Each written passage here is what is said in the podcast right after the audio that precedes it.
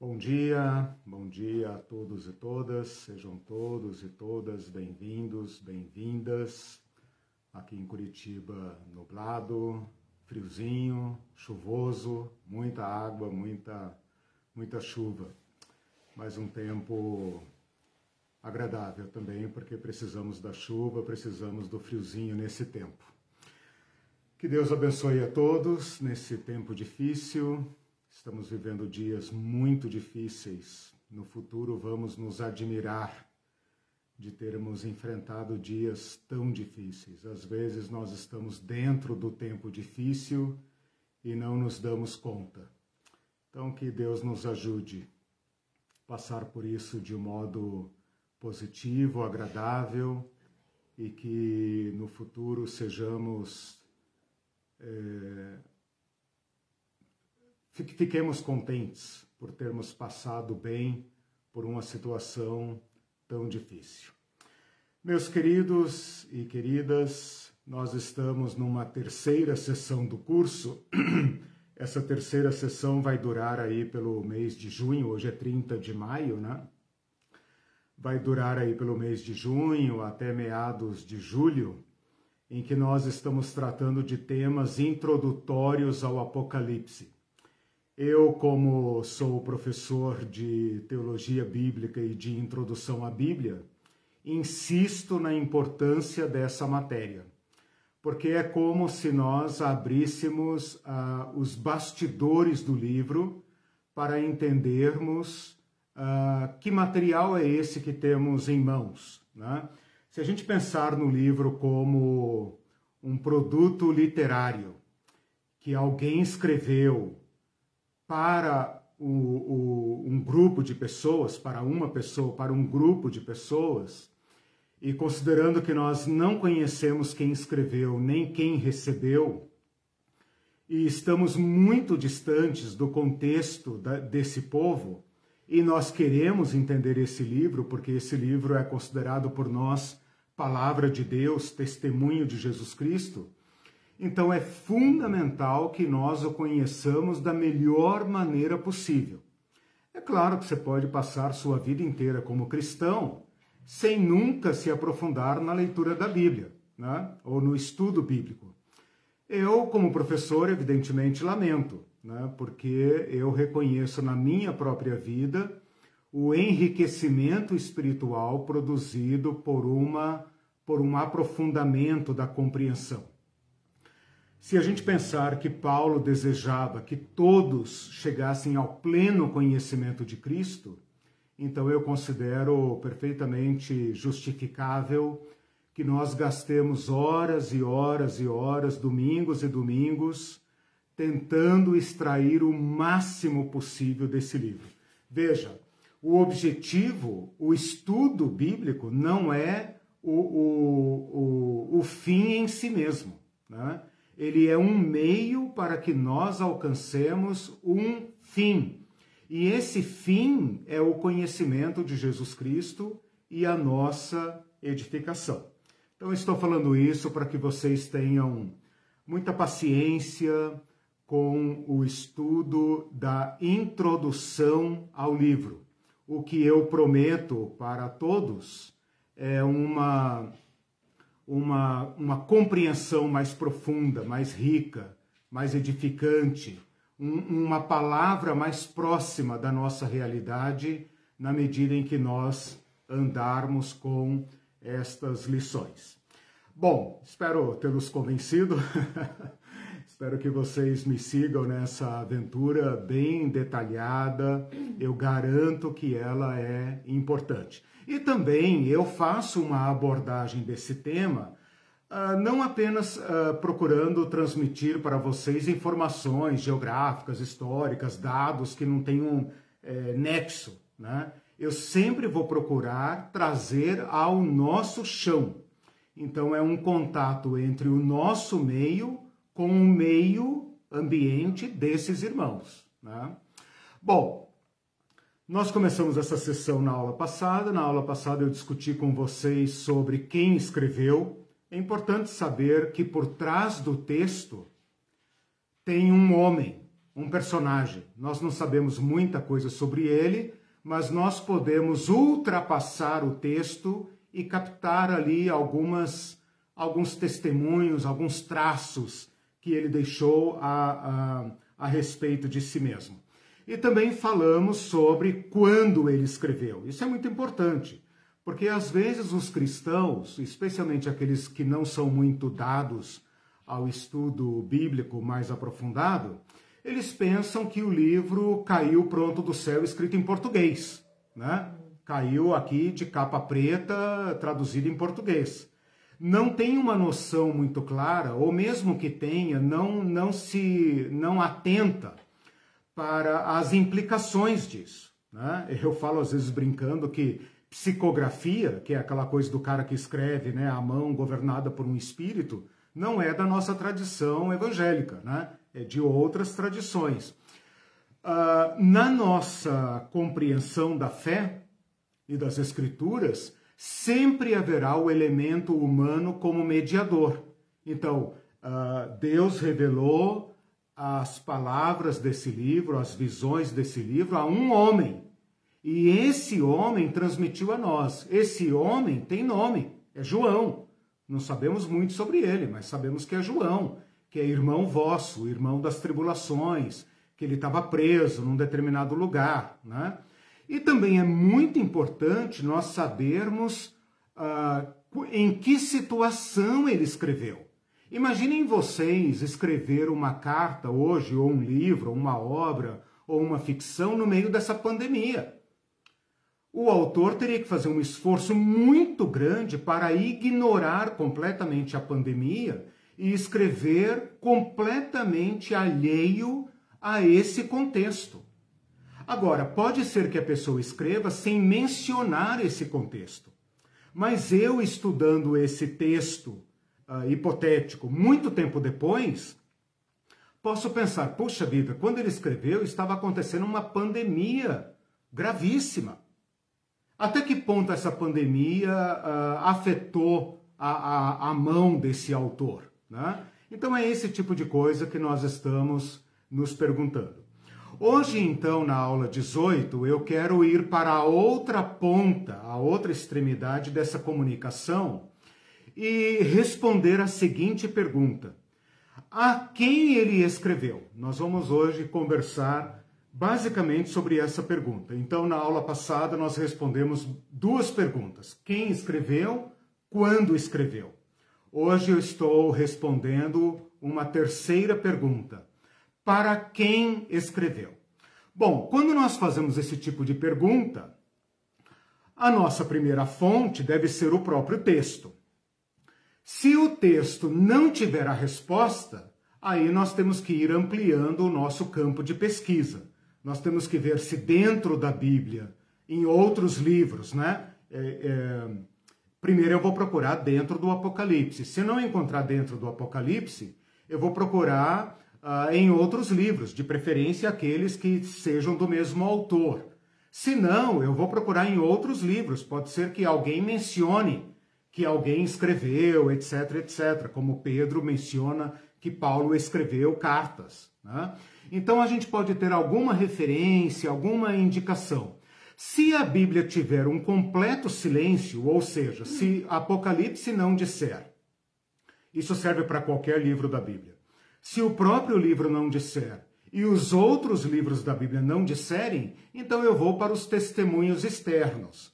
Ver se algum personagem da época, algum uh, irmão de fora da igreja, alguma tradição de fora da Bíblia, quero dizer, algum pai da igreja, aqui no caso, algum bispo do século II, algum testemunho, algum rabisco que me indique a quem ele escreveu, ok? Então isso serve, esse tipo de análise serve para qualquer livro da Bíblia. Nesse caso, eu paro na primeira hipótese. Por quê? Porque o próprio livro responde a quem ele escreveu. Então vamos lá. Uh, no versículo 4, ele se identifica, então ele responde a primeira pergunta e responde agora a terceira pergunta. As sete igrejas que se encontram na Ásia. Então, bom, de toda a minha busca, eu já posso afunilar para um, uma certa região geográfica, né? A Ásia. Aqui é importante eu dizer para vocês o seguinte: se você procurar hoje o que significa Ásia, você vai é, é, descobrir que é o maior continente do planeta Terra, né? É o maior continente do mundo, vai desde o Oriente Médio, da Turquia, até a Coreia lá do outro lado, China, Índia, Rússia, Filipinas. Então é um bloco de terra gigantesco, né? Rússia, grande parte da Rússia tirando a Europa, a África, Américas, né? Tudo aquela, toda aquela massa de terra gigantesca é Ásia. Esse mundo chamado por nós hoje de Ásia era desconhecido nessa época. Então, primeiro, primeira coisa que você tem que saber, quando ele fala da Ásia, ele não está falando do moderno continente da Ásia. Tá, então está falando do quê? Está falando de uma pequena porção de terra que nós hoje conhecemos para distinguir do, do, do continente asiático, do gigantesco continente asiático, está se referindo a uma pequena porção de terra que nós hoje chamamos de Ásia Menor. Então pode até ser que na Bíblia, etc., alguma tradução, já para é, evitar esse tipo de equívoco, fale uh, Ásia Menor. Para ser, uh, para fazer uma relação geográfica, só para você, né? Eu gosto de mapa, então eu preciso saber onde está, né? Se você não gosta, pode pular essa parte. Mas a Ásia Menor corresponde hoje basicamente à Turquia. É claro que a Turquia não existia na época, a Turquia, a região chamada Turquia, né? Era uma, uma região dividida em diversas províncias. Né? Então, a Ásia Menor, quando a Bíblia fala Ásia sem grandes explicações, ela pode estar se referindo basicamente à Turquia.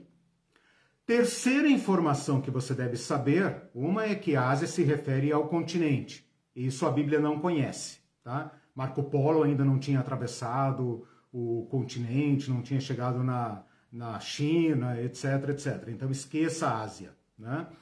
Uh, então, já delimitamos em cima da Turquia, que é uma península, né, o ponto de passagem entre a Ásia e a Europa. Mais especificamente ainda, na Bíblia, quando se fala Ásia, está falando de uma província romana. Então, se você tiver em mente o que é a Turquia, um mapa mais ou menos assim, como se fosse um, um como é que chama? Um retângulo, né? Como se fosse um retângulo assim, Está bem aqui no cantinho. Então, o cantinho aonde passa para a Grécia, ali onde Paulo recebeu a visão, né? Atravessa a Macedônia, passa a Macedônia e ajuda-nos, né? Então, a Ásia na Bíblia é o cantinho oeste ocidental da Turquia. Então, essa regiãozinha ali é para esta região que João escreveu a sua, o seu livro, a sua obra. Se você consultar o versículo 11, ele agora então vai identificar quais são as sete igrejas. Então ali ele fala que ele ouve uma voz e ele fala o seguinte: o que vês, veja que o livro é uma visão, mais para frente nós vamos falar sobre isso. O que vês, escreve em livro e manda as sete igrejas. Agora ele vai, dois pontos, agora ele vai especificar quais são as igrejas. Éfeso, Esmirna, Pérgamo, Tiatira, Sardes, Filadélfia e Laodiceia. Se você pesquisar na internet, você vai achar facilmente, né? Google Imagem e tal, você vai achar facilmente a, a, esse conjunto de cidades ali, todos eles agrupadinhos aqui, né? Ao oeste da atual Turquia, que na época do, do Novo Testamento uh, era uma província romana. Né? Então, todo o Império Romano predominava sobre toda essa região. Está escrito aqui, né? Vou ler aqui no versículo 7, que depois são as cartas do, dos capítulos 2 e 3. Éfeso, Esmirna, Pérgamo, Tiatira, Sardes, Filadélfia e Laodiceia. Né? Bom, a partir de agora, então, eu vou fazer uma certa, uma certa problematização em cima disso, né? E eu tenho aqui um objetivo. Eu não sei se você uh, tem a mesma sensação que eu, a mesma impressão que eu, mas dá a impressão que entrou no Apocalipse, né? Entrou ali no Apocalipse, aquela visão de Jesus, depois as cartas às sete igrejas, tudo é esquisito, é um mundo assim meio escuro, meio fantasmagórico, tudo aqui é meio esquisito. Né? Eu quero tirar essa tampa do Apocalipse e fazer o Apocalipse entrar na história do Novo Testamento. Eu quero ligar o Apocalipse historicamente, geograficamente, culturalmente, com as epístolas de Paulo, com o livro de Atos, com os evangelhos. Eu quero fazer essa, essa fusão. Né? Eu quero libertar o Apocalipse desta prisão em que ele é colocado lá no final do Novo Testamento no final dessa aula, eu espero que você pense: puxa, Apocalipse estava na Bíblia toda e eu não sabia. Né? Então é basicamente isso. Bom, a primeira pergunta, que é a pergunta dessa aula, ela está respondida. A quem João escreveu o livro do Apocalipse? As sete igrejas da Ásia. Você já sabe que a Ásia não é o continente, que a Ásia não é a Turquia, que a Ásia é uma pequena província romana, né? e que ah, ah, dentro dessa província ele escreveu as sete cidades específicas: Éfeso, Esmirna, Pérgamo, Tiatira, Sardes, Filadélfia e Laodiceia. Eu não fiquei satisfeito com essa resposta e eu resolvi fazer uma contra-pergunta. Eu pensei o seguinte: tudo bem, essa primeira parte aqui que eu li na aula passada e estou lendo agora faz o livro de Apocalipse se parecer com uma epístola. O que é uma epístola? Epístolas são aquelas obras que Paulo escreveu, Pedro, João, Tiago, eh, Judas, né? basicamente isso, Hebreus e tal. O que é uma epístola? Ela tem um certo, uma certa estrutura. Ela começa com uma saudação, uma apresentação. Eu, Paulo, apóstolo de Jesus Cristo, e o irmão fulano, irmão fulano, é, é, graça e paz a todos os irmãos que estão na cidade tal, papapá, estou muito feliz com vocês, etc, etc. Isso é introdução. Depois ele desenvolve um certo tema doutrinário, ou ele resolve problemas, problemas pastorais, responde perguntas, ou faz um certo testemunho. Lá no final ele fala: olha, meus irmãos, é, é, em breve eu irei aí, é, fiquem na paz, saúdem uns aos outros, manda um abraço para o fulano, beijinho, etc, etc. Ok? Isso é uma epístola, ela tem essa estrutura básica. Eu falei para vocês que o livro de Apocalipse, na sua introdução e lá na sua conclusão, ele imita uma epístola, mas ele não é uma epístola. Então a minha, o meu inconformismo aqui, a minha contra-pergunta é a seguinte: tudo bem, João escreveu o livro às sete igrejas. Aí eu entro aqui no capítulo 2 e penso, é, faz sentido. Ele escreveu carta a Éfeso, depois a Esmirna, depois Pérgamo, etc, etc, etc, até Laodiceia. Na, nessa mesma ordem que eu, que eu citei as sete igrejas aqui. Beleza.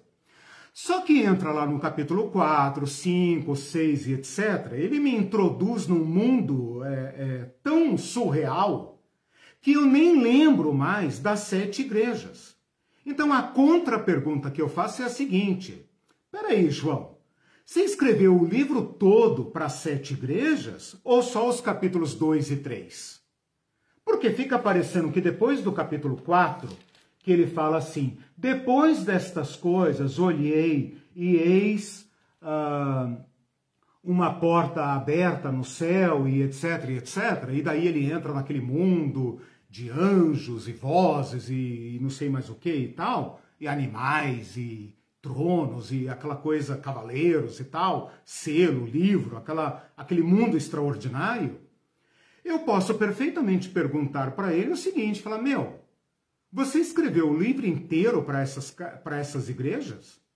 Porque depois do capítulo 3, do final do capítulo 3, entrando no capítulo 4, ele nunca mais fala sobre elas. Então é justo que eu pergunte se os capítulos 2 e 3 são parte do livro todo. Né? Bom, eu vou com essa pergunta andando pelo capítulo 4, 5, 6, 7, até chegar lá no capítulo 22. Quando chega lá no capítulo 22, ele, ele, ele como que encerra o livro de Apocalipse, aquelas visões todas maravilhosas, espetaculares e simbólicas e etc., alegóricas, né? O mundo dos anjos, da cidade, da mulher, do dragão, essa coisa errada toda, que não está na Ásia, certo? Não está na Ásia. E parece que ele aterriza no chão de novo. E então ele fala assim: olha, eu a todo aquele, tal, tal, tal, tal, tal.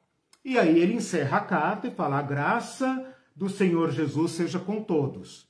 E aí parece que João voltou, né? Parece que ele teve assim um, uma viagem na maionese, daí voltou para a terra, lembra que ele estava escrevendo uma carta e encerra a carta, né? Olha, o que eu queria chamar a atenção de vocês é o seguinte: no capítulo 22, a impressão que dá é que João está escrevendo a todo aquele que, a, a, a, após escrever as sete cartas às sete igrejas, ele fala aqui, por exemplo, no capítulo 22, versículo 18: Eu a todo aquele que ouve as palavras da profecia. Então, lá no capítulo 1, ele fala assim: Eu, João, às sete igrejas. Aqui ele fala assim: Eu, não fala o nome, né? Mas eu, João, a todo aquele que ouve as palavras da profecia deste livro, testifico. Se alguém, está em aberto. Depois, de novo, se alguém ah, ah, tirar, se alguém acrescentar, Aquele que dá testemunho, tal, tal, tal, diz, certamente vem. Versículo 21. A graça do Senhor Jesus seja com todos. Conclusão. Parece que o apóstolo João uh, começa o seu livro em forma epistolar, dirigido a sete igrejas, e termina numa abertura ampla termina como que dedicando o seu livro à igreja de todo o lugar. Então ele começa de uma forma específica e depois termina com o seu horizonte aberto, como se ele pensasse, como se ele quisesse nos dar a entender o seguinte: isso que eu vi é para todos. Ou como se ele manifestasse às sete igrejas a expectativa de que o seu livro transitasse entre as igrejas. Né? A gente não tem nenhuma evidência de que aquelas sete cartas foram escritas é, particularmente e individualmente. A gente não conhece o Apocalipse é, fraturado, fragmentado em pequenos pedaços. Nós só conhecemos o Apocalipse como um livro integral. Então, o que eu quero que vocês percebam aqui é o seguinte: parece que João, assim como Paulo, assim como Tiago, assim como Pedro, né, tinha a expectativa de que os irmãos transitassem essas cartas entre si e que elas fossem levadas ao conhecimento de toda a igreja. Certo? Por que, que ele dirige a estas igrejas e não às outras? porque essas igrejas são aquelas que estão sob a sua supervisão. Ele não mandou, por exemplo, para o norte da Ásia Menor, aonde Pedro pastoreava. Ele não mandou para o leste da Ásia Menor, para a região da Galácia, aonde Paulo havia pastoreado. Ele manda para a sua região, mas ele manifesta, a meu ver, essa é a conclusão que eu estou indicando, ele manifesta aqui nessa abertura que ele dá, que ele próprio dá ao livro, a, a expectativa de que o seu escrito transite por toda a igreja. Portanto, ele entende o seu livro como sendo para a igreja toda. Aqui você percebe uma certa uh, universalidade da igreja. Né? a, a igreja primitiva, ela se entendia como una. Ela sabia que tinha a igreja de Pedro, a igreja de Tiago, a igreja de João, a igreja de André, ela sabe disso. Mas eles nunca pensam a igreja como sendo fraturada em denominações, por exemplo. Denominação é um fenômeno moderno. Né? Eles pensam a igreja como sendo uma unidade em Cristo. Daí que vem o nome católico. Né? Uma catolicidade, uma universalidade. Né? E que aquelas experiências que as igrejas ah, pastoreadas por João estão sofrendo, as, as perseguições, as tribulações, são universais. Pedro diz isso no final da sua primeira carta. Ele fala: Meus irmãos, eh, não fiquem chocados porque vocês estão sofrendo, tenham paciência. Seus irmãos em todo o mundo estão sofrendo as mesmas coisas. Então, João, ao ver estas coisas, ele fala: Não, isso aqui é para toda a igreja.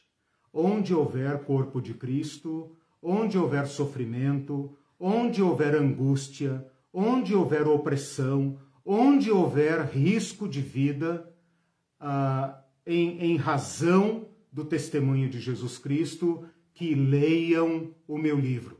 Bem-aventurado aquele que lê esse meu livro. Bem-aventurado aquele que ouve esse meu livro. Bem-aventurado aquele que pratica esse meu livro. Ok? Então, essa seria, digamos, a problematização que eu levantei em cima do, do dessa, dessa perguntinha breve, né?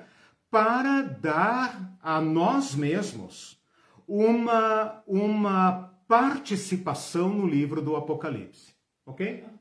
Então, pensem na Ásia, na Ásia Menor como dividida em diversas províncias. João escreve a um conjunto de igrejas que provavelmente ele pastoreava, estava sob a sua influência. Né? Vocês lembram que Paulo fala assim: Eu fui para outras regiões para não edificar sobre fundamento alheio. Ou seja, se já tem alguém cuidando ali, eu não vou lá abrir minha igreja lá do lado, ora bolas. Eu vou para outro lugar, né? Deixa lá o João cuidando da Ásia, né? Deixa Pedro cuidando lá da Bitínia, do Ponto, do sei da onde. É, Paulo escreveu a região dos Gálatas, né? Pisídia, é, Panfilha, entendeu? Depois você dá uma olhada, se você tiver curiosidade, gostar de mapa como eu, você dá uma olhada uh, na, na, no mapa da Ásia Menor, na época do Império Romano, você vai entender melhor, ok?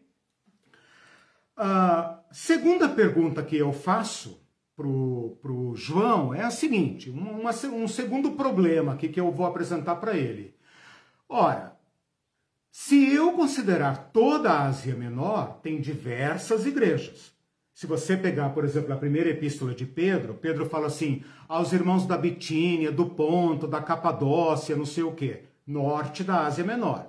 Se você pegar, por exemplo, a carta de Gálatas, Paulo vai falar aos Gálatas. Né? É a única epístola de Paulo, de Paulo dirigida a uma região e não a uma cidade. Não existe uma cidade chamada Galácia. Galácia é uma província. Então, a carta aos Gálatas é claramente uma circular. Bom, se você então tira fora essas regiões que, uh, que, uh, so, uh, nas quais João não pastoreava e pega apenas então a província da Ásia. Ora, tem mais igrejas aqui, se basta você olhar no mapa.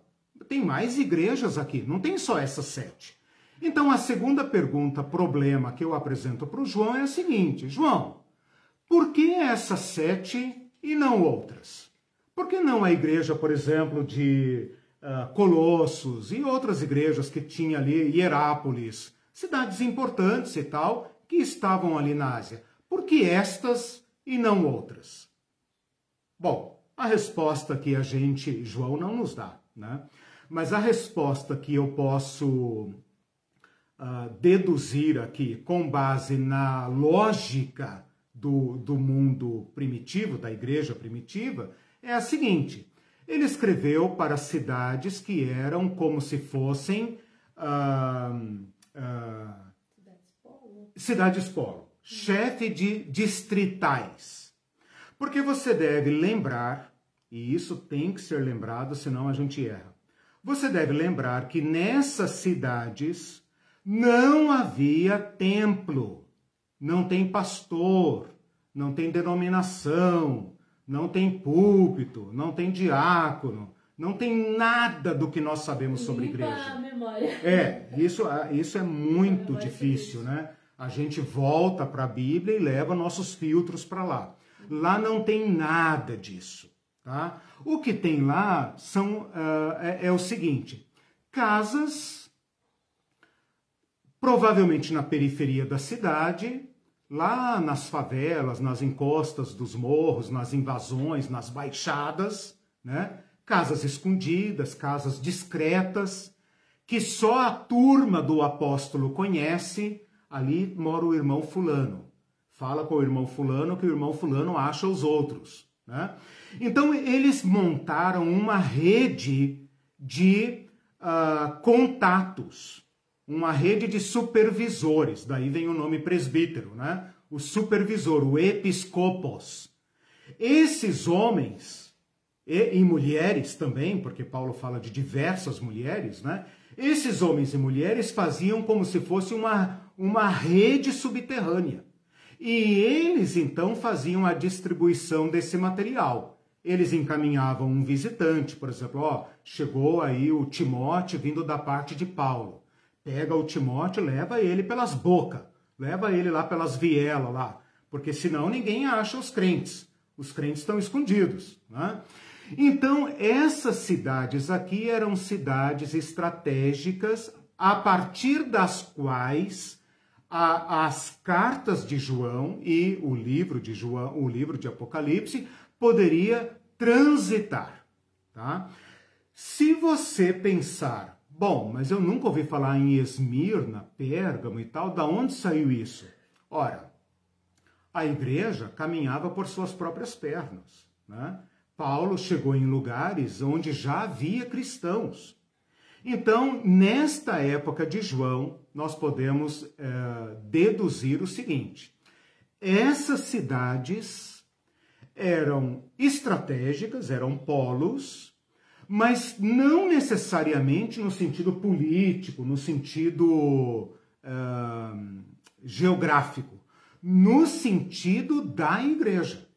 Então, nessa cidade, João tinha os seus olheiros, para usar a linguagem subversiva, né? Ele tinha aqui os seus olheiros. E ele sabia que aqui ele podia contar que esse material iria transitar pela rede subterrânea, né, sem ser facilmente uh, capturada. Ok? Ok. Então eu fiz aqui uma, uma análise da resposta para não, não para, para uh, exibir uh, noções de história, geografia e tal, para nos aproximar do chão dessas igrejas. Senão você vai pensar que em Éfeso tinha lá uma catedral escrita igreja, é, Ministério João, né? Ministério João, assim, com neon, né? E aí o cara com coroa de bispo na cabeça e tal e né, aquelas denominações, e ali do outro lado da praça tem a igreja de Paulo, a gente não se dá com ele. Não é nada disso. Você tem que pensar em subterrâneos. Né? O povo cristão nessa época era um povo marginalizado, um povo sem cidadania. Percebem como isso nos aproxima uh, uh, deles, desse público-alvo? Como a gente vai chegando mais perto desse povo, da, da, da ah, destinatário de, de, do, do, livro de Apocalipse. Bom, uh, essas sete igrejas, então, agora eu começo a trazê-las para dentro do Novo Testamento, né? Eu já estou é, satisfeito com a resposta de João, uh, porque essas sete igrejas, o que, que ele pretendia com essas sete igrejas, porque essas e não outras. A resposta é mais ou menos essas que eu ofereci aqui. Então, a partir de agora, eu quero uh, trazer essas igrejas para dentro do Novo Testamento. Eu quero fazer uma conexão destas igrejas com a história de Atos. Eu quero que você veja essas igrejas como você vê a igreja de Filipos, de Tessalônica, ah, de Corinto, de Roma, né? Que o Apocalipse poderia ter sido escrito para Corinto, Roma, é, Tessalonicenses, Filipenses, Colossenses, é, como tem a carta de Éfeso, por exemplo, a Epístola aos Efésios. Né? Então vamos lá, vamos trazer então essas igrejas aqui para dentro. Se eu procurar essas sete igrejas fora do Apocalipse, eu só encontro duas delas mencionadas nominalmente, que é a igreja de Éfeso, que tem o, o, a epístola de Éfeso, essa é a igreja mais conhecida. Tem a epístola aos Efésios e tem as epístolas pastorais a Timóteo, quando ele estava em Éfeso. Lá no início da primeira epístola aos Timóteos, começa assim: Por esta razão te deixei em Éfeso. Então, as cartas a Timóteo são escritas quando ele ainda estava fazendo um estágio pastoral, né, cumprindo uma missão apostólica na cidade de Éfeso.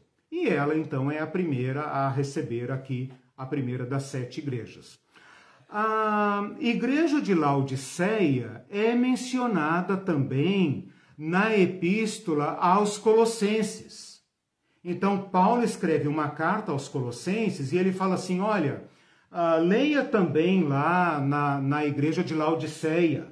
Eu mandei uma carta para Laodiceia e eu gostaria que vocês trocassem. Então, manda a carta de Colossenses para Laodiceia e a carta que eu mandei para Laodiceia, mande buscar e leiam vocês também. Eu estou esperando até hoje, né? Porque a carta nunca chegou. então, essa é uma carta que se perdeu. Alguns, algumas epístolas se perderam. Queira Deus que um dia uma cabra tropece lá numa caverna lá do, né, do Oriente Médio e a gente encontre essa carta intacta, quem sabe, né? Tenha lá algumas tenha lá algumas informações importantes. Mas o certo é que a epístola uh, de Laodiceia não existe. Algumas pessoas acham que ela é a de Éfeso, né? Porque parece que o original de Éfeso não tem o nome Éfeso, então existe uma suposição, mas isso não importa. Uma terceira cidade dessas aqui de Apocalipse, que é mencionada apenas no Novo Testamento, mas não como igreja, é Tiatira, que parece o nome da tia da gente, né? Tiatira. É a cidade daquela Lídia, aquela Lídia que estava lá em Filipos, que era uma mulher ultramoderna, feminista, progressista, né, que tinha seu próprio comércio e não batia continência para homem nenhum, ela era de Tiatira e estava em Filipos, né, uma mulher empreendedora, né, atravessava o mar, ia para Filipos e né, negociava e etc. De qualquer maneira, diz aqui que ela era descendente de Tiatira. Então, as cidades de Esmirna, Pérgamo, Sardes, Filadélfia não aparecem no Novo Testamento, a não ser no Apocalipse. Né? Apenas as igrejas de Éfeso e a igreja de Laodiceia e a cidade de Tiatira, ok? Então agora eu queria mostrar para vocês um pouco da história da evangelização dessa região e com isso, então, eu pretendo estabelecer uma ponte. Eu quero conectar a nossa mente né, do Apocalipse com Atos, do Apocalipse com as epístolas. Beleza até aí? Tudo bem? Tudo bem. Tá chato? Tá muito, é, muita informação, muita, né? Não, tá tem jeito sem informações, né? Tá, então eu estou levando vocês ao chão, ao chão deles, né? É a maneira que eu tenho de fazê-los aproximar-se o mais perto possível desta região. O exercício que eu quero fazer agora com vocês é o seguinte: por trás das páginas, eu estou aqui com a minha Bíblia, né? a minha Bíblia, o texto, minha biblinha velha, ungida, sagrada, né, que está comigo há 30 anos. É... Por trás desse texto em português, claro, tem os rudimentos, os pergaminhos, etc., os manuscritos e tal. Mas por trás do texto, antes de ser um texto, existe um povo, existem pessoas, existe uma história. E eu queria contar então agora para vocês uma pesquisa dentro do Novo Testamento, basicamente, tá? Como essas uh, pessoas desta região do mundo chegaram ao Evangelho. Ponto de partida: o Pentecostes. Se você olhar comigo lá em Atos, capítulo 1, aliás, capítulo 2, eu coloquei errado aqui na minha, na, no meu manuscrito aqui, meu manuscrito, depois eu tenho que... meu papiro. É, é, meu papiro aqui, depois eu tenho que corrigir. É, no capítulo 2, o capítulo do Pentecostes, fala que havia em Jerusalém naquela época, naquela, naquele evento do Pentecostes, pessoas de todos os lugares debaixo do, do céu. Claro que é um exagero, né? Do mundo inteiro e tal, claro. O mundo como o povo antigo pensava. E ali fala o seguinte: havia pessoas da Ásia, província romana, havia pessoas da Capadócia, do Ponto, da Frígia e da Panfilha. Isso está escrito em Atos, capítulo 2, versículos 9 e 10. Havia pessoas de diversos lugares, tá? Mas havia pessoas da Ásia, da Capadócia, do Ponto, da Frígia e da Panfilha. Todos esses nomes são províncias uh, romanas na atual Turquia.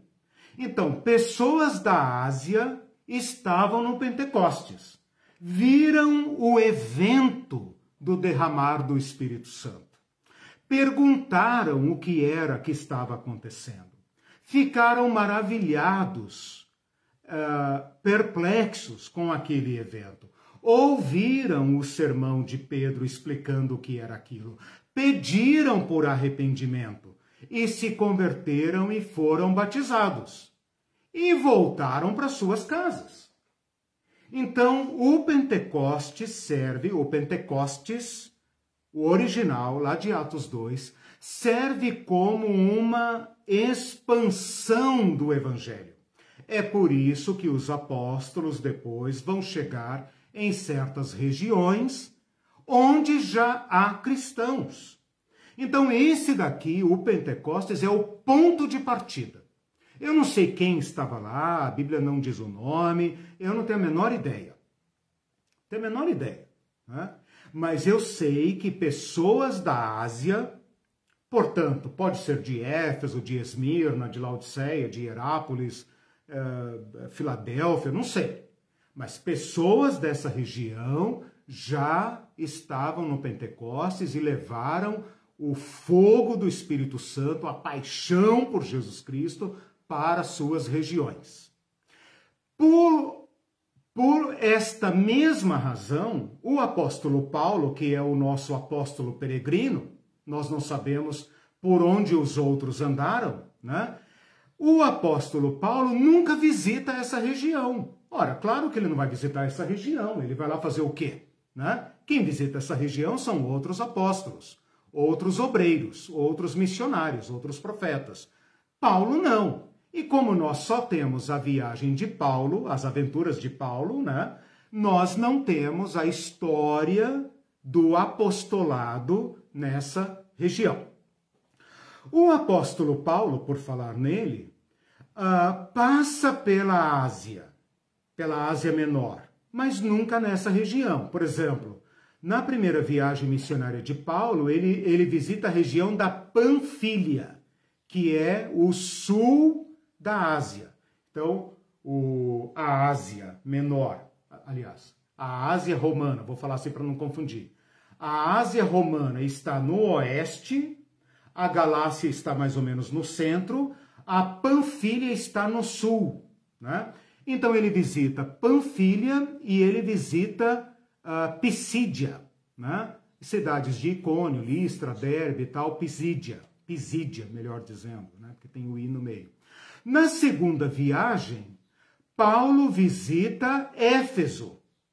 Então, eu disse que ele não visitou essa região, corrijo agora, ele visitou Éfeso. Então, Éfeso faz uma conexão desses ministérios de João com o ministério de Paulo. Não sabemos quem chegou lá primeiro, sabemos que quando Paulo chega em Éfeso, ele encontra discípulos de João Batista, que nem sequer haviam falar que o Espírito Santo já havia sido dado. Atos capítulo 19 você encontra essa, essa historinha. Né? Encontrou lá uns discípulos batizados no batismo de João. E ele fala: Vocês já, já receberam o Espírito Santo? E eles falam: Nem sabemos do que você está falando. Então, eh, Paulo bate, eh, impõe as mãos sobre ele e eles recebem o Espírito Santo. Então, uh, corrigindo aqui, Paulo passa sim pela Ásia rapidamente. Né? A, a Ásia é tipo um ponto de partida. E só para concluir a parte de Paulo, ele passa também por Éfeso na volta. Então, Éfeso, por ser estratégico, né? Por ser uma cidade portuária ou próxima à cidade portuária, tem aí a passagem do grande apóstolo Paulo. Não, é que você hum. perguntou se tá chato e tal. O pessoal tá dando retorno agora. A Maria Fernanda falou, tá ótimo. Daí a, a Bel Rocha Oliveira, a Denise, a Liliane colocaram o coraçãozinho e o, uhum. o Alexandre Crem falou. Quando o Eliseu pergunta se a aula está chata, eu fico bravo com ele. Estou tendo a sensação de uma criança quando olha uma árvore de Natal repleta de presentes e não cabe em si de tanta alegria. Ai, que legal. Nunca, em maiúsculo. Em todo o meu tempo de evangélico, eu tive a oportunidade de ver o Apocalipse nessa perspectiva que vocês Legal. estão apresentando. Pode sentar uhum. a lenha na fogueira, que qualquer coisa a gente depois assiste a aula novamente para entender os pormenores.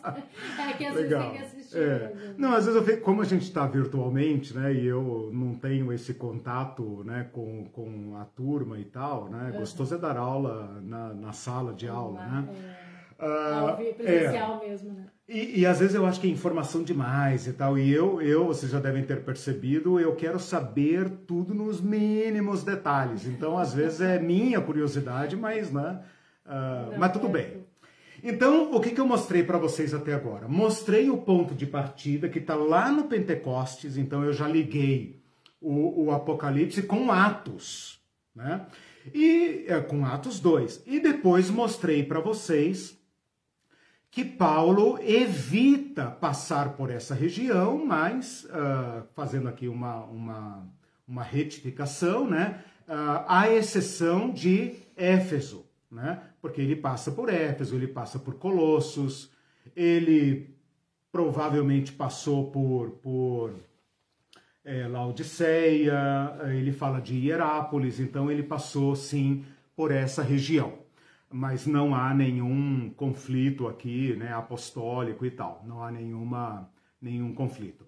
Bom, uh, então, encerrada essa parte das visitas missionárias, eu quero falar um pouco agora das epístolas que transitaram por esta região, tá? Pela Ásia Menor, que é a atual Turquia. Então, a Ásia Menor é a atual Turquia. Quando eu falar Ásia Romana, estou me referindo apenas à provínciazinha lá no oeste. Se eu tivesse na sala de aula, com certeza eu estaria aqui com um mapa. Se não tivesse mapa, eu desenharia, porque eu adoro mapa.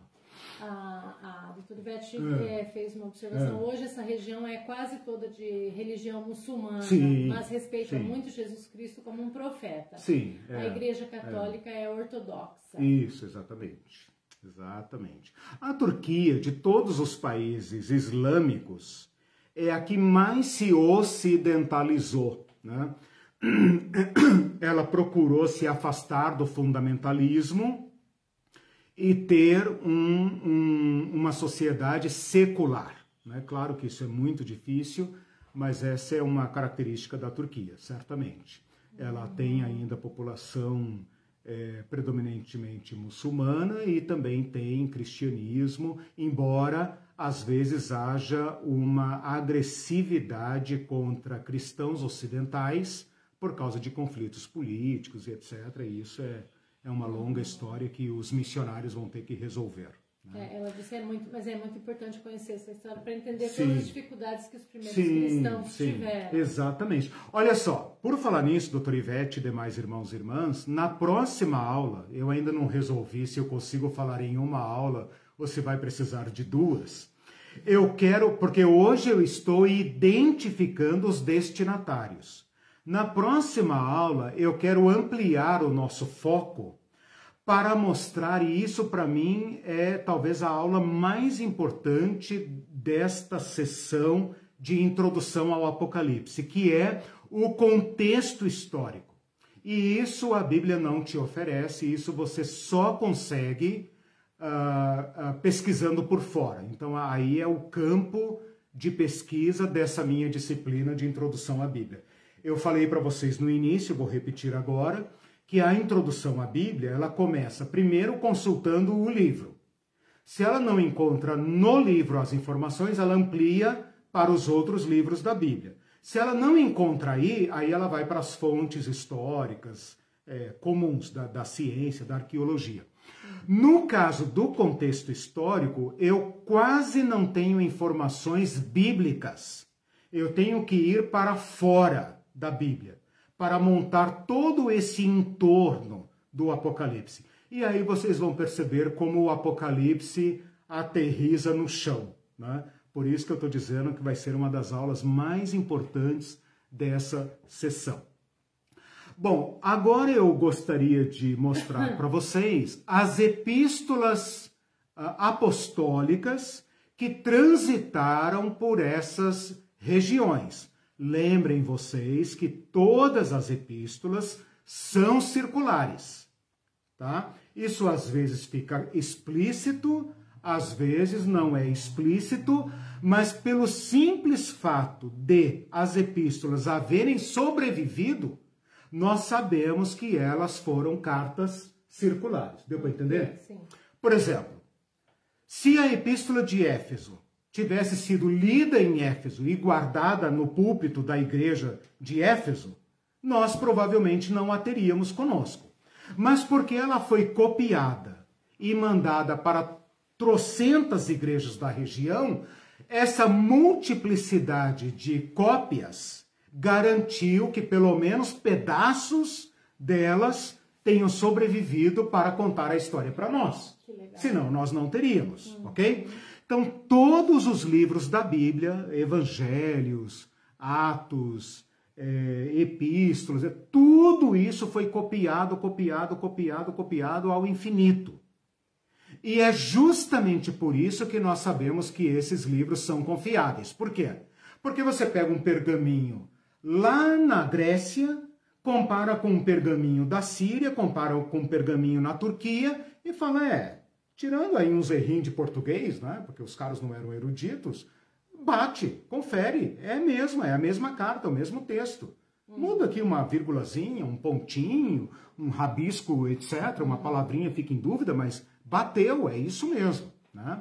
Então, todas as cartas são circulares. O que, que eu quero dizer com isso? Que essas cartas que eu vou mencionar agora, uh, muito provavelmente, mais provavelmente do que outras, passaram pelas igrejas de, uh, do Apocalipse, as sete igrejas da Ásia. Quais? A carta de Gálatas circulou na região da Galácia. A região da Galácia é uma região mais ao centro da atual Turquia. Vou falar Turquia, fica mais fácil, né? Da atual Turquia. A cidade de Efésios, de Éfeso, desculpa, a carta é aos Efésios, né?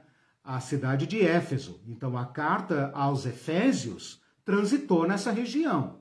A carta aos Colossenses é da província da Ásia, da Ásia Romana. Veja que João não escreve para Colossos. Provavelmente ele não tinha lá um, um presbítero de confiança, sei lá, né? ou não sei o que estava acontecendo lá na época. Mas certamente a carta aos Colossenses transitou nessa região. A, a perdida epístola aos Laodicenses. Né? Essa epístola que está mencionada em Colossenses capítulo 4, versículo 16, se perdeu. Nós não temos cópia dela. Se perdeu. Né? Tomara Deus que não tenha lá nenhuma coisa muito importante. Né?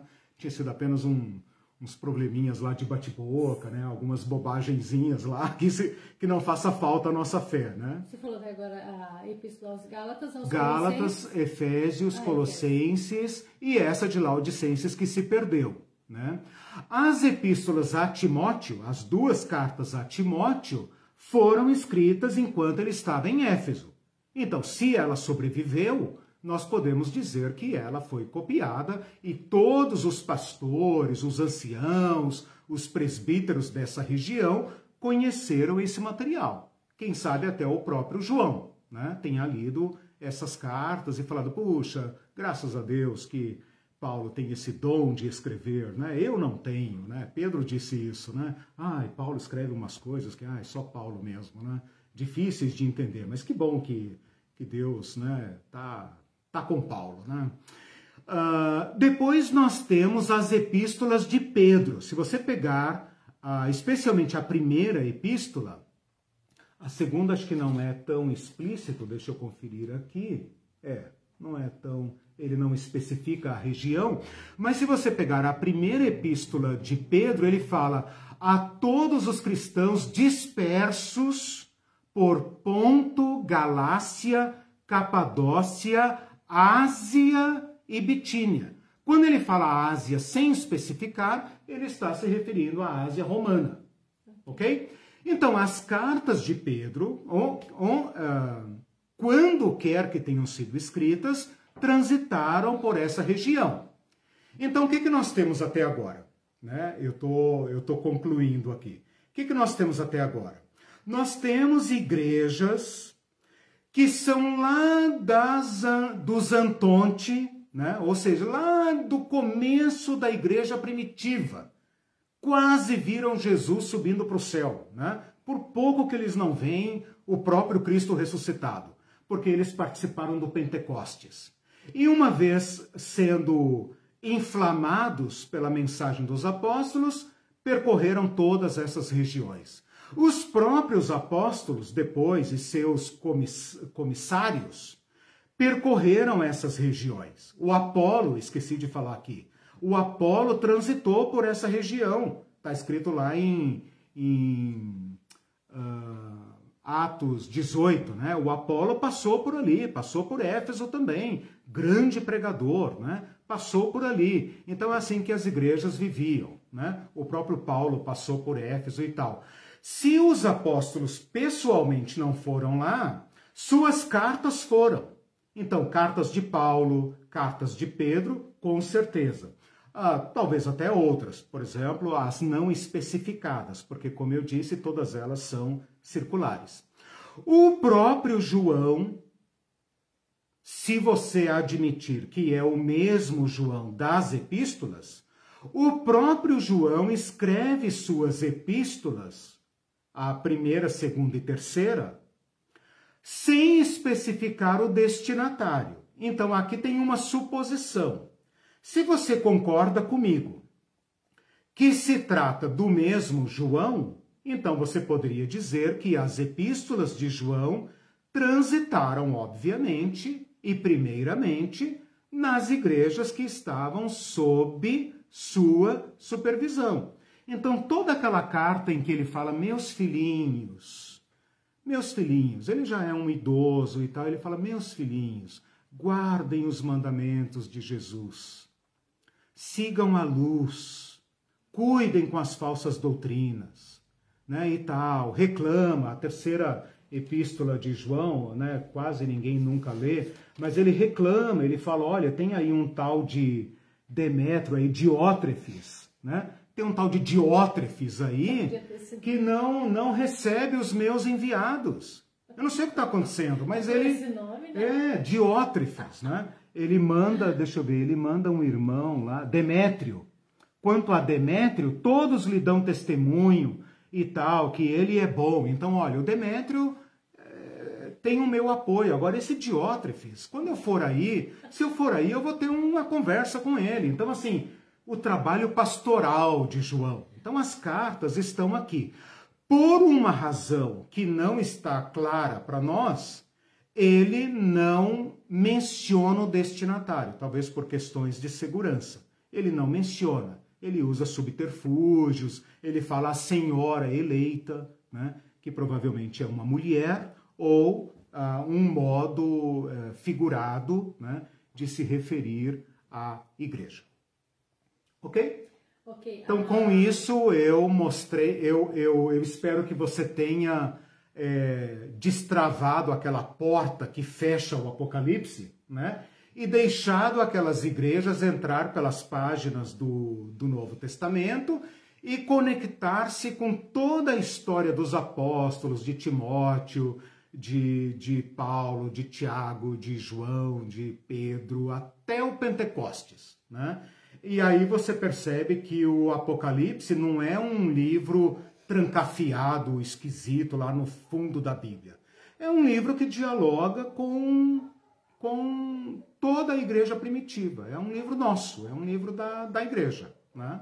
É, esse é o ponto que eu queria é, bater aqui na tecla, espero que tenha conseguido o Israel de Oliveira está dizendo que pena essa história ficar tão dissociada da ideia de cristianismo. Acho que ele quer dizer Isso. essa sua abordagem hoje é, não e, conhecida. Né? É, e também a, a, linguagem do, do Apocalipse hum. né, torna o Apocalipse um livro descolado. Descolado, né? assim, esquisito e tal. Então, todo o meu esforço hoje é para que vocês percam o medo do Apocalipse, relaxem, nós estamos em casa, Olha ali o João, o Pedro, Para não o Paulo. ser aquela coisa incompreensível. É. Né? Não, e também você entra, olha só, olha a estranheza do negócio. A gente entra aqui no Apocalipse e fala assim, ao anjo da igreja tal escreve. Pronto, já, já, já melou tudo. tudo. Já... É linguagem de É, já ferrou tudo. Ai, cara, anjo e tal, que papo de anjo é esse, entendeu? Então, assim, é para tirar essa estranheza. Né? Por exemplo, você pode fazer um estudo da igreja de Éfeso conectando Atos, a epístola de Éfeso, a epístola a Timóteo e a primeira carta às sete igrejas. Dá um levantamento fantástico, né? Se você fala assim, cara, eu vou estudar essa igreja aqui, vou, vou estudar. Você vai lá em, em, em Atos, pega a viagem de Paulo, vê no mapa, etc. Depois você vê os problemas dessa igreja uh, os problemas pastorais dessa igreja uh, na, na Epístola aos Efésios. Depois você pega a Epístola uh, de Timóteo e pensa: o que está acontecendo aqui que Paulo está falando essas coisas? Né? Até chegar na, na primeira carta. Uhum. Por exemplo, Paulo fala assim: Eu estou maravilhado com o amor de vocês. Estou maravilhado com o amor que vocês têm. Ele chega agora na carta lá de, na primeira carta agora aqui da, da, da igreja de Éfeso, ao anjo da igreja de Éfeso, ele fala: "Tô triste com vocês. Vocês perderam o primeiro amor". Ora, mas lá em Atos lá ele fala e, e, e uh, na epístola aos Efésios ele fala do amor. Então percebe? Eu quero que vocês conectem essas igrejas. Elas não são igrejas fantasmagóricas, esquisitas, escuras uhum. nem tem anjos, nem espíritos governando elas. Elas são as igrejas de Paulo, de João, de Tiago, essas igrejas comuns aí. Né? Uhum. Ah, o Elton hum. Badella falou: aula excelente, instrução Obrigado. e unção. Aleluia. Legal. E a doutora Ivete, maravilhosa aula. E o Alexandre Klein: a Turquia é dividida em duas partes, uma mais muçulmana e outra mais europeia. Isso. E é interessantíssima a diferença entre elas. A parte uhum. europeia, dentro da mesma cidade, é muito mais tolerante. Uhum. E, infelizmente, a Turquia hoje vive uhum. numa ditadura triste. É, a dita a, aquilo que eu falei da, da, da, da, Turquia secular né, está, está num grave processo de fundamentalização. Né? Uhum. Está se alinhando àqueles países é, fundamentalistas do Oriente, né? É uma questão muito complicada. Ah, ainda ele disse, há acadêmicos que dizem que a segunda carta de Timóteo não foi escrita por Paulo. Isso, Só uma é, observação é, que não tem a ver com a aula, mas uma curiosidade. É, sim, sim, é verdade. Existem todas essas dúvidas. Também existe aquela questão de a carta de Laodiceia, na verdade, ser Efésios. Tem essa questão dos pseudo-paulinas né, e tal. Mas, é, de qualquer forma, é, transitou por Éfeso, né, o material. E uma nota importante, Alexandre e demais irmãos e irmãs, é a seguinte: a, a, a prova, a, como, é que fala, como é que fala? A prova, o, faltou a palavra, mas assim, o fato é que estas cartas foram preservadas como material importante destas igrejas. Né? Então eles tiveram contato, sejam cristãos de segunda geração, etc. Veja, olha só, Vou fazer uma ponte aqui da aula de hoje com a aula passada. Se o Apocalipse foi escrito nos anos 60, você tem um, uma certa conexão com a primeira geração apostólica. Se o Apocalipse foi escrito como uh, predomina, né? como, como é predominantemente afirmado. E eu concordo. Com os anos 90, aí você perde um pouco de contato com a primeira geração apostólica. Né? Se você admitir que esse João é o apóstolo, bom, você tem que esticar a vida dele então ao máximo, né? Porque ele tem que ter morrido muito idoso, né? Senão, o João também passa a ser um cristão de segunda geração.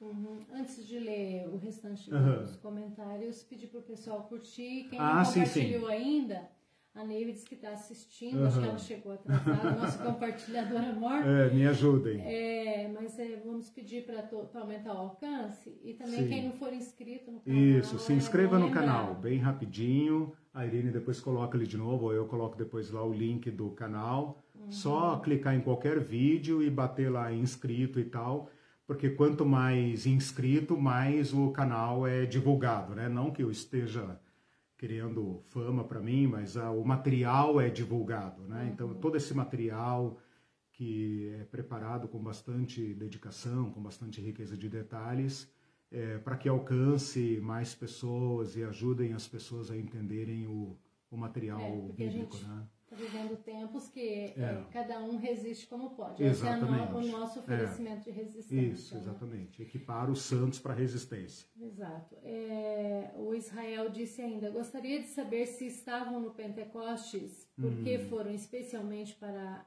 algo relacionado a Cristo ou estavam lá por outros motivos e se envolveram no episódio? É, boa, boa pergunta, Israel. Eu diria o seguinte: duas, duas hipóteses bem prováveis. Primeiro, Jerusalém era um centro de peregrinação uh, de todo judeu prosélito, né? judeus e prosélitos. Prosélitos na Bíblia é o gentio convertido à fé judaica. Né? Como Jesus morreu na Páscoa e logo na sequência vinha a festa do Pentecostes, muitos peregrinos ficavam por ali. Então essa é a primeira, a primeira hipótese, né? bem, bem, uh, bem uh, razoável, assim, muito segura. Né? Uma segunda hipótese é que Jerusalém era um centro de peregrinação permanente. Né? Então, o fato de o Império Romano dar segurança fazia com que houvesse um trânsito constante de mercadores, pessoas, caravanas e etc. para toda essa região. Né? Mas você pode pensar com bastante segurança que se trata de uh, judeus ou gentios convertidos à fé judaica que haviam subido a Jerusalém para a festa da Páscoa e que ficaram lá mais 50 dias, que era perfeitamente comum, né? ficaram lá para a festa do Pentecostes, que, é, que era uma festa judaica, né? Que o Espírito Santo uh, converte numa festa cristã. Né? Então, o Pentecostes primeiro é uma festa mosaica, judaica. Né? E provavelmente, uh, se você percebe ali, né? se você lê lá o Atos 2, quando fala o que, que, esses homens estão falando? Nós somos das mais diversas, eu não sei quantas nações ele descreve ali, já me contaram isso, já contei também, mas não lembro agora mas ele fala de árabes e tal, ele fala do mundo inteiro ali, uhum. né? E estavam todos ali. Então a tua pergunta é essa, né? O que, que eles estão fazendo ali? Provavelmente peregrinação religiosa. Uhum. Tá? Uhum. Ah, você falou em, hum. em anjos, no, uhum. na, você uhum. chega no livro já toca com uhum. anjos aí a, o anjo da igreja. É, aí a Raquel é, Rodrigues é. disse, agora essa palavra anjo é usada para chantagear as supostas Isso, ovelhas. Exatamente, exatamente. Ah, o pastor é o anjo da igreja e tal. Uhum. Né? Daí você tem que obedecer, é, né? Problemas de, é, problemas de interpretação. Então vocês vejam como esse esforço aqui é importante. Né? Uhum. Ah, o, o, o livro de Apocalipse é um livro cifrado. E uma das razões pela qual é cifrado é por causa de segurança. Eu vou, eu vou tratar disso na próxima aula, uhum. quando eu falar sobre contexto histórico. Você vai ver o que é viver com a Polícia Federal no seu encalço. Né? Polícia Federal. Exatamente. Exatamente. O problema do contexto histórico aqui é gravíssimo. Gravíssimo. Né? Mas ele não é grave no sentido assim, ai meu Deus, se eu pisar na rua vão me matar. É pior do que isso. Né? E aí eu acho que eu vou estabelecer uma, um nexo muito importante da nossa situação hoje com a igreja do Apocalipse. Né? Porque se a gente pensar numa situação muito exótica, muito excêntrica, a gente não se identifica com ela. A gente pensa, ah, povo bárbaro, povo lá, aquela coisa maluca lá do Império Romano, aquela paranoia toda, né? Eu quero aproximar esses dois mundos, vocês vão ver só como uh, nós estamos numa situação muito parecida. Muito parecida. Quem quiser guardar o testemunho de Jesus Cristo vai se identificar com as cartas das igrejas. Bom, um outro ponto aqui que eu preparei e, e, e também faz parte das minhas contraperguntas é rastrear agora o João. Como que o João, que era o discípulo amado, né, supostamente o discípulo amado, claro, aqui eu estou trabalhando com a, com a, com a hipótese de ser o mesmo João. Se você não concorda, beleza, você está muito bem, é, muito bem é, defendido. Né? Existem mil argumentos para provar que esse João é outro, mas existem outros tantos mil para provar que, para defender a hipótese de que é. Eu vou apresentar aqui um rastro do João uh, baseado nessa hipótese predominante de ser o mesmo João. Então, se você não concorda, é apenas uma curiosidade e tal. Se você concorda, então você vai uh, ter aqui a trilha do João. Né? Bom, o João é um apóstolo dos doze, provavelmente o mais jovem, aquele que Jesus tinha uh, no seu trio. Né? Vocês sabem que Jesus uh, tinha muitos discípulos. Desses muitos discípulos, ele escolheu doze tá? Desses doze, ele, ele, ele dá um trato particular a um trio, certo? Esse trio é Pedro, Tiago e João. Pedro é irmão de André, mas André não entra nesse trio, senão seria um quarteto, né? E o Tiago e João são dois irmãos pescadores, provavelmente até meio parentes de Jesus, mas não vou entrar nisso agora porque não interessa muito. Então você vai perceber em algumas ocasiões que Jesus, quando ele precisa de um grupo privado, de um grupo particular, ele está com Pedro, Tiago e João. O Pedro é o Pedro que nós conhecemos, é o Pedro, né, é, grande apóstolo da igreja em Jerusalém, né? Ah, o Tiago, irmão de João, é aquele que morre, é o primeiro mártir da igreja, Aliás, o primeiro mártir da igreja, não. O primeiro mártir da igreja é Estevão, no capítulo 8 de Atos. O, o Tiago é o primeiro dos doze a morrer. Está lá em Atos uh, 12. Atos 12, tá? Uh, o Tiago, então, é martirizado por Herodes. O Herodes pretende matar também Pedro, escapa, Pedro escapa e sobrevive até trinta e tantos anos depois. Esse João, então, junto com Pedro, é a dupla dinâmica. Eles são aqueles dois que ah, encabeçam o livro de Atos até a chegada de Paulo. Então, se você ler os primeiros capítulos do livro de Atos, você vai achar sempre esta dupla: Pedro e João. Pedro e João. Então, Pedro e João que vão curar o paralítico lá no templo, Pedro e João que são presos e dão um testemunho perante o sinédrio, João que vai uh, a Samaria confirmar os novos discípulos e tal. Quando uh, Paulo entra na história, e, e, o autor do livro de eh, Atos é companheiro de Paulo, ele faz um corte, né? a partir do capítulo 9 de Atos, você vai seguir apenas a trilha de Paulo. E as outras, as outras, os outros apóstolos, nós perdemos o rastro. Né? Por quê? Porque o cara que escreve vai com Paulo. Se tivesse ido com Barnabé, se tivesse ido com Pedro, se tivesse ido com outro apóstolo, nós teríamos outro outro livro de Atos, né?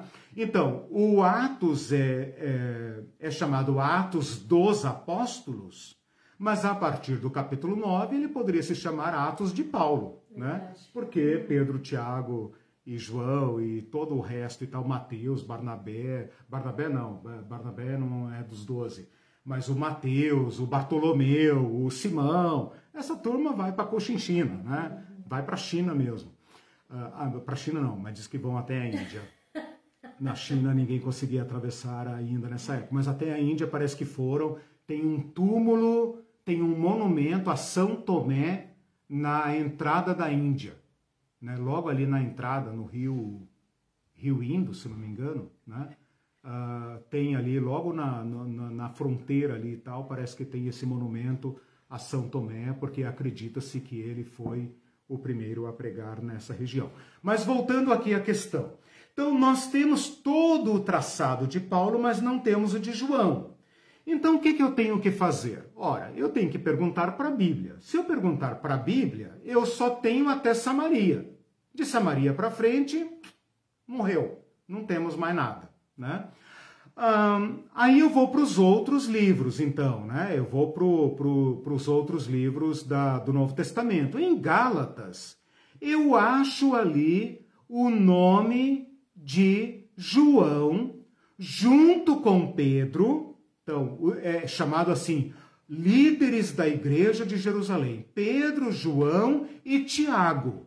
Esse Tiago não é mais o Tiago dos doze, porque já morreu, mas é o Tiago, irmão do Senhor, aquele que escreve a epístola de Tiago. Então não confunda os Tiagos. Né? O Tiago, o apóstolo, morre no capítulo 12 de Atos. Ok?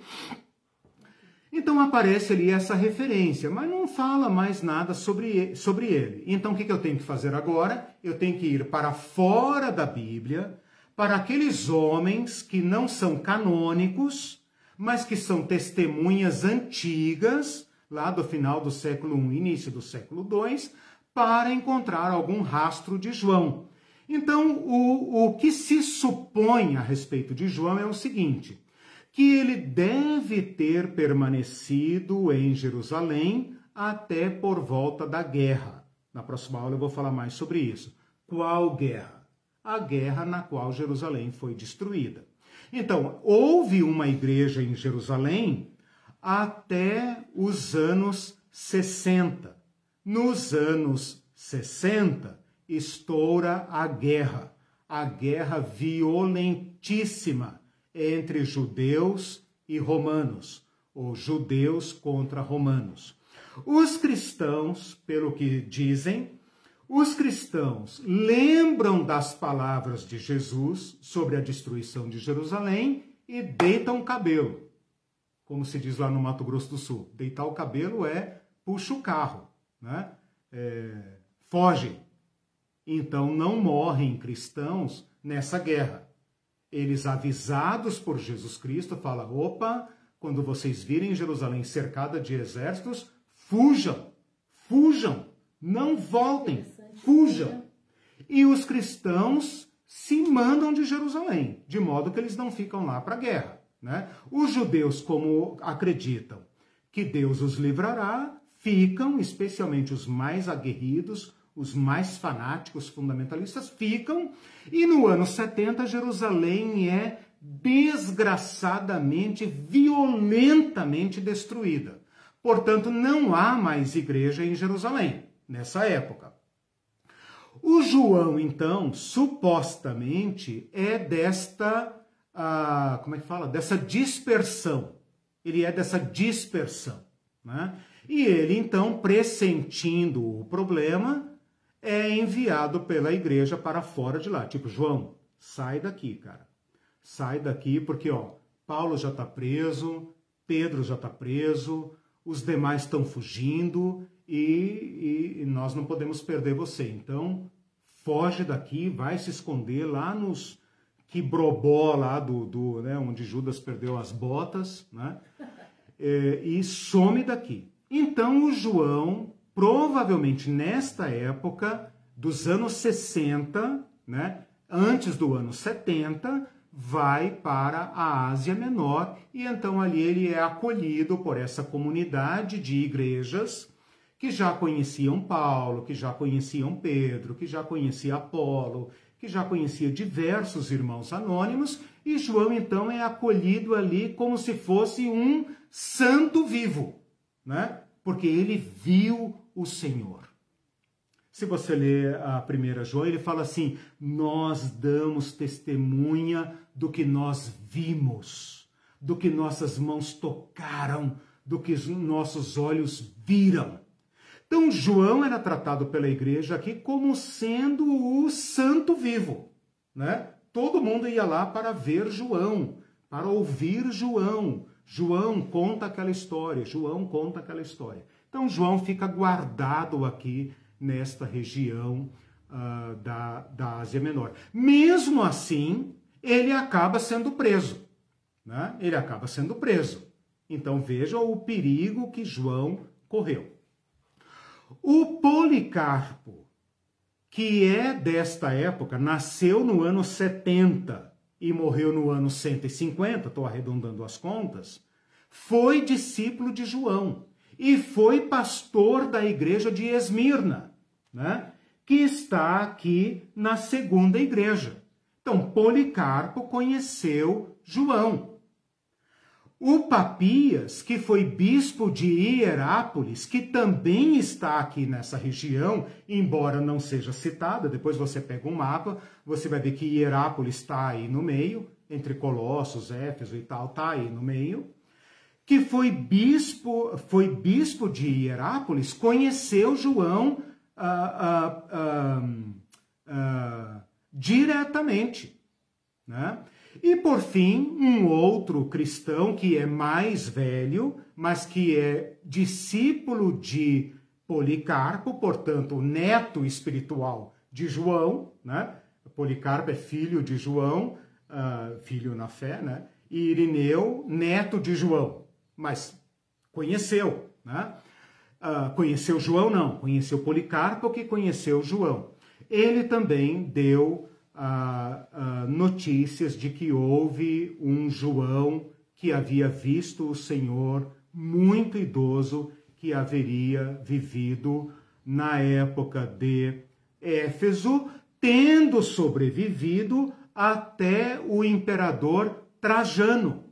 Na próxima aula, quando eu falar dos imperadores, vocês vão entender o que, que eu quero dizer. Trajano é um sucessor de Domiciano e eu falei de Domiciano na aula passada como sendo imperador até o ano 95, 96. O Trajano foi imperador no ano 98. Isso quer dizer que João pode ter vivido alguns anos mais, se é que esses testemunhos são verdadeiros. Eu estou colocando aqui, não estou colocando minha mão no fogo por ninguém. Estou apenas apresentando para vocês a trilha de João conforme o testemunho dos homens antigos.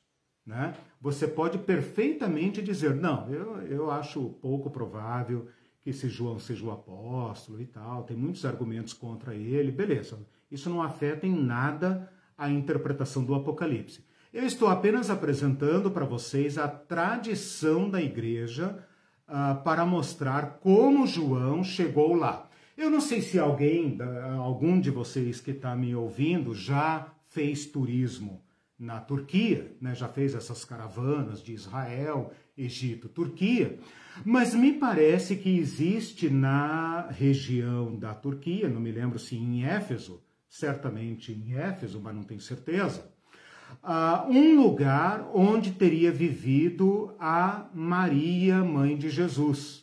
Aí eu já não sei se tem documento, se é pura tradição. Por quê? Porque o João foi o guardião da Maria. Jesus falou para João: cuida dela para mim. E o João levou isso a sério, obviamente, e cuidou da Maria. Então ele teria levado a Maria com ele por onde quer que ela tenha sido. Como os católicos acreditam na ascensão de Maria, eles ah, têm ali toda uma tradição, né?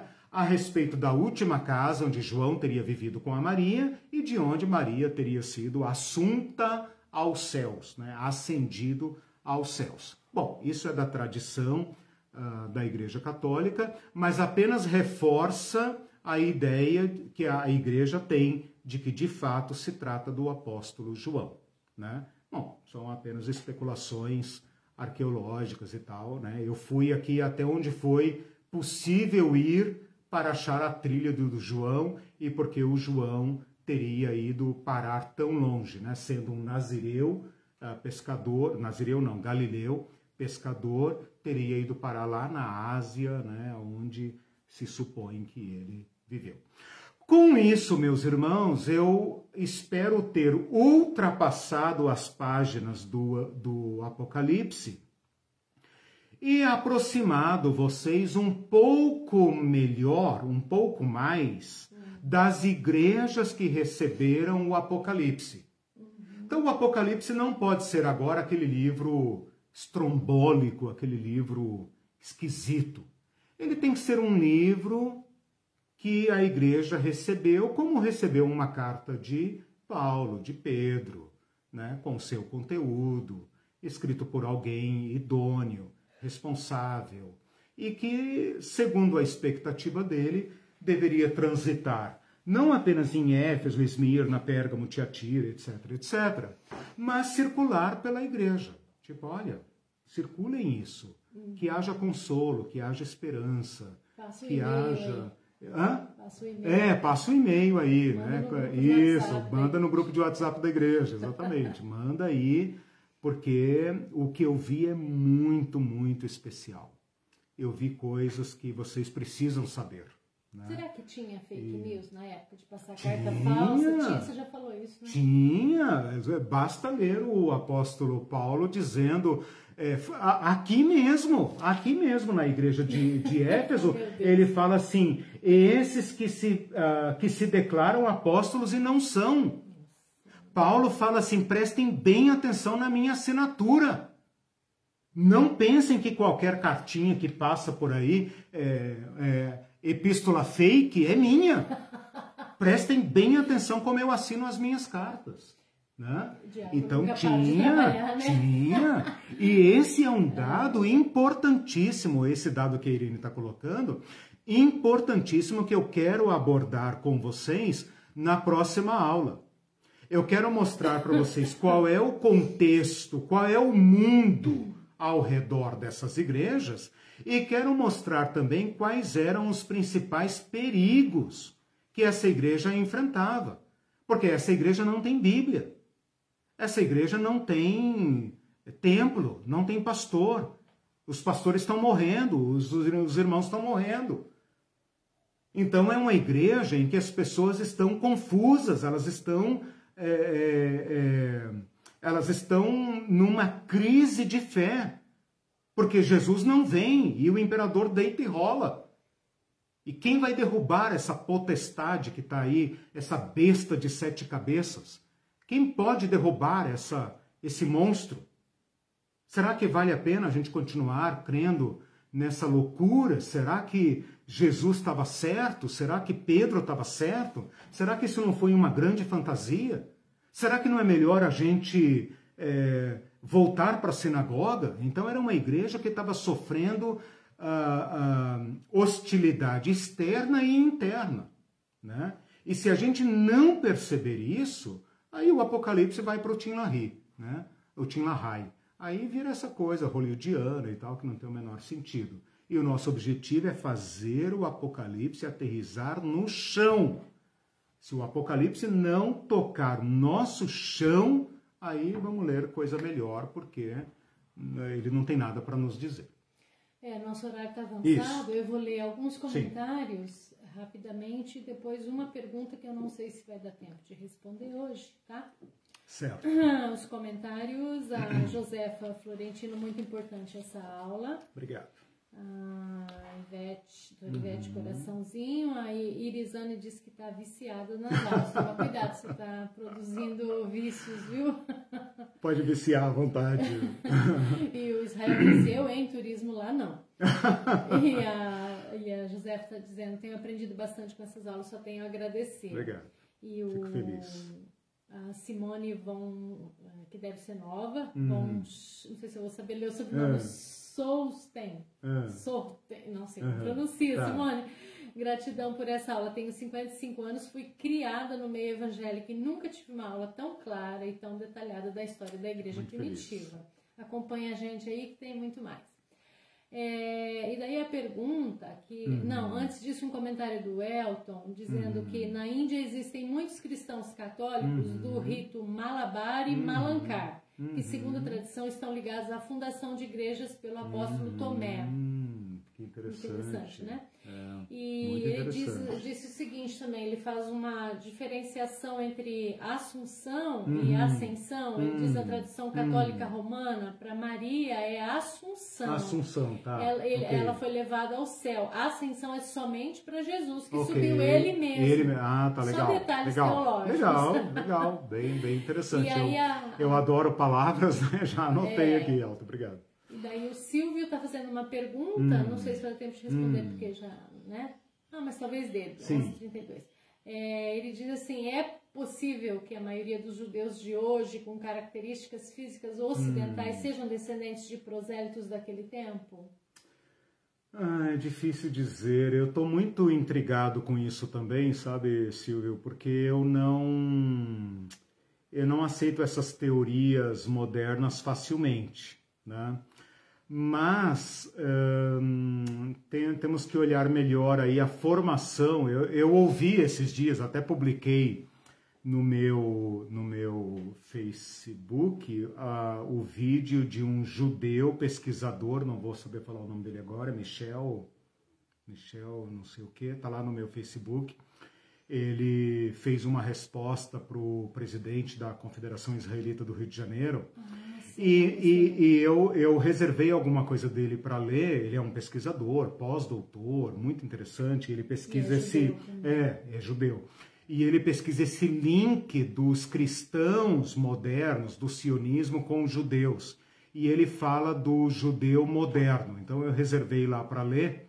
Eu te prometo uma resposta, não vou arriscar um, um palpite inseguro.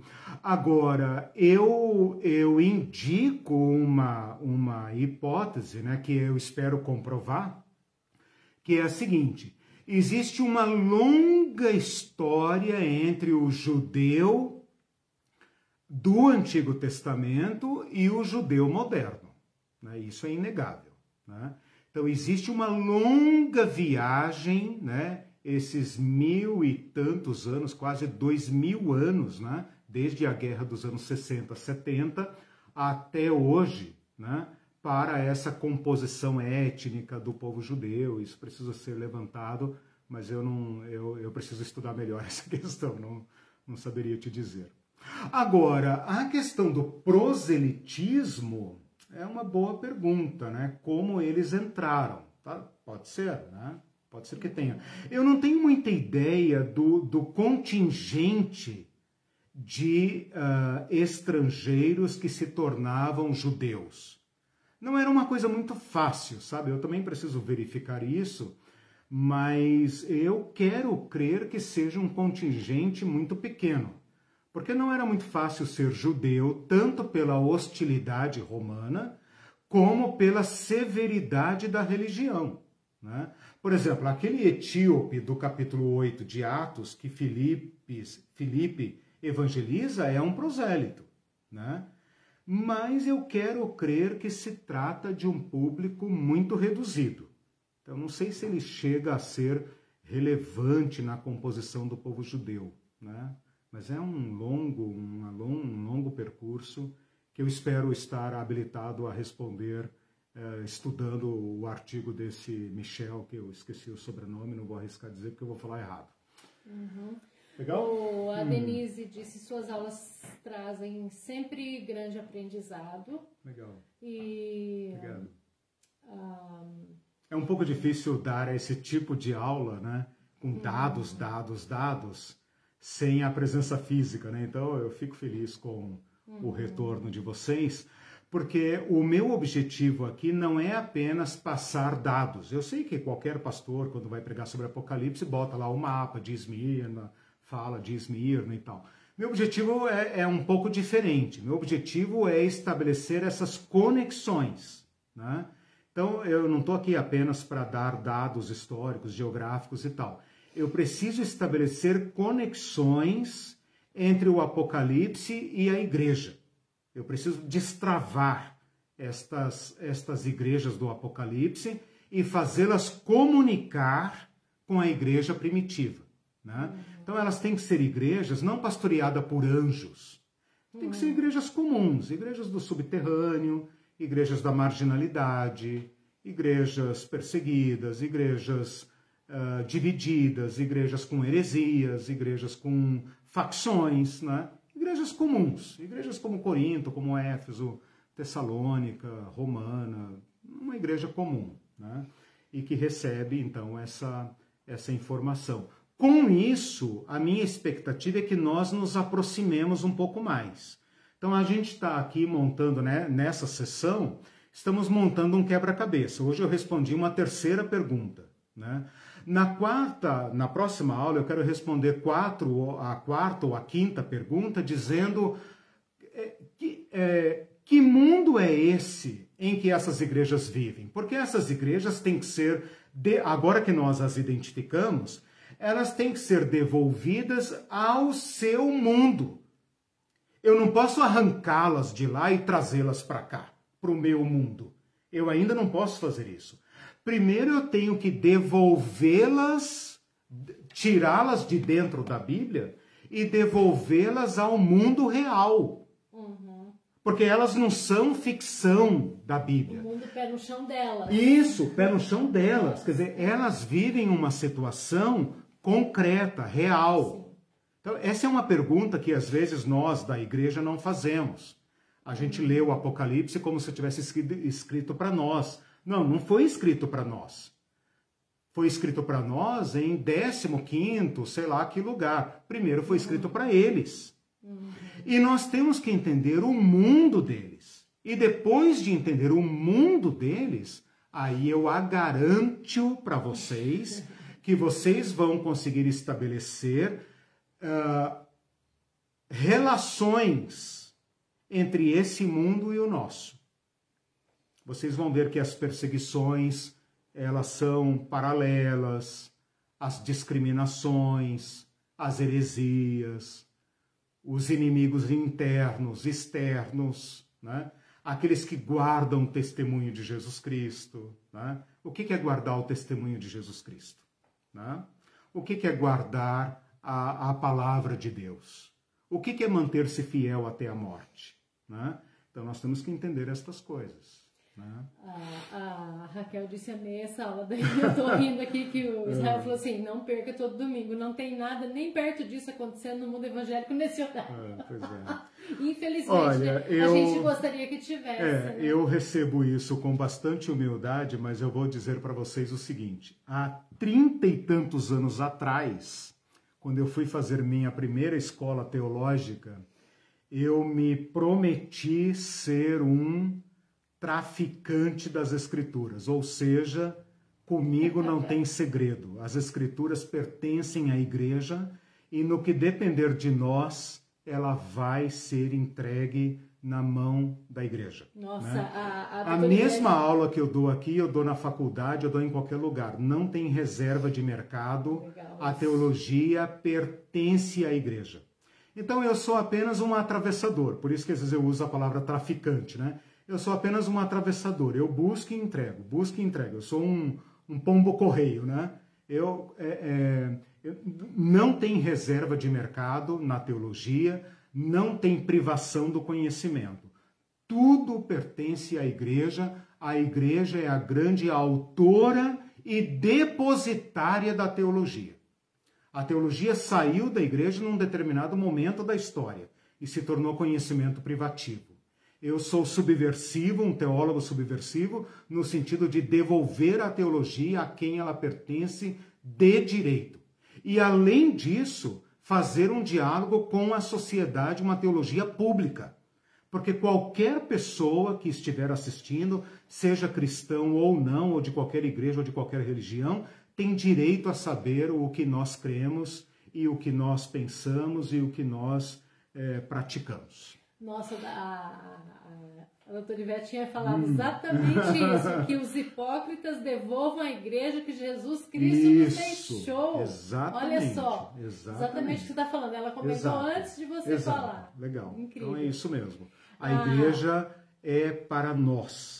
Né? E Ela aí, não pertence a ninguém. Nisso, a Ildes hum. já tinha comentado: o mistério alardeado pelos pastores sobre o uhum. Apocalipse é utilizado como instrumento de dominação. Exatamente. E vocês vão perceber o crime, entre aspas, o crime teológico que é transformar uma revelação, porque o Apocalipse significa revelação. Vejam lá a primeira e a segunda aula que eu dei. Uhum. Hoje é a aula 18, né? Primeira e segunda aula eu falei sobre é, revelação. Exatamente. Né? Então agora você tem que fazer essas conexões aí, né? O quebra-cabeça que nós estamos montando.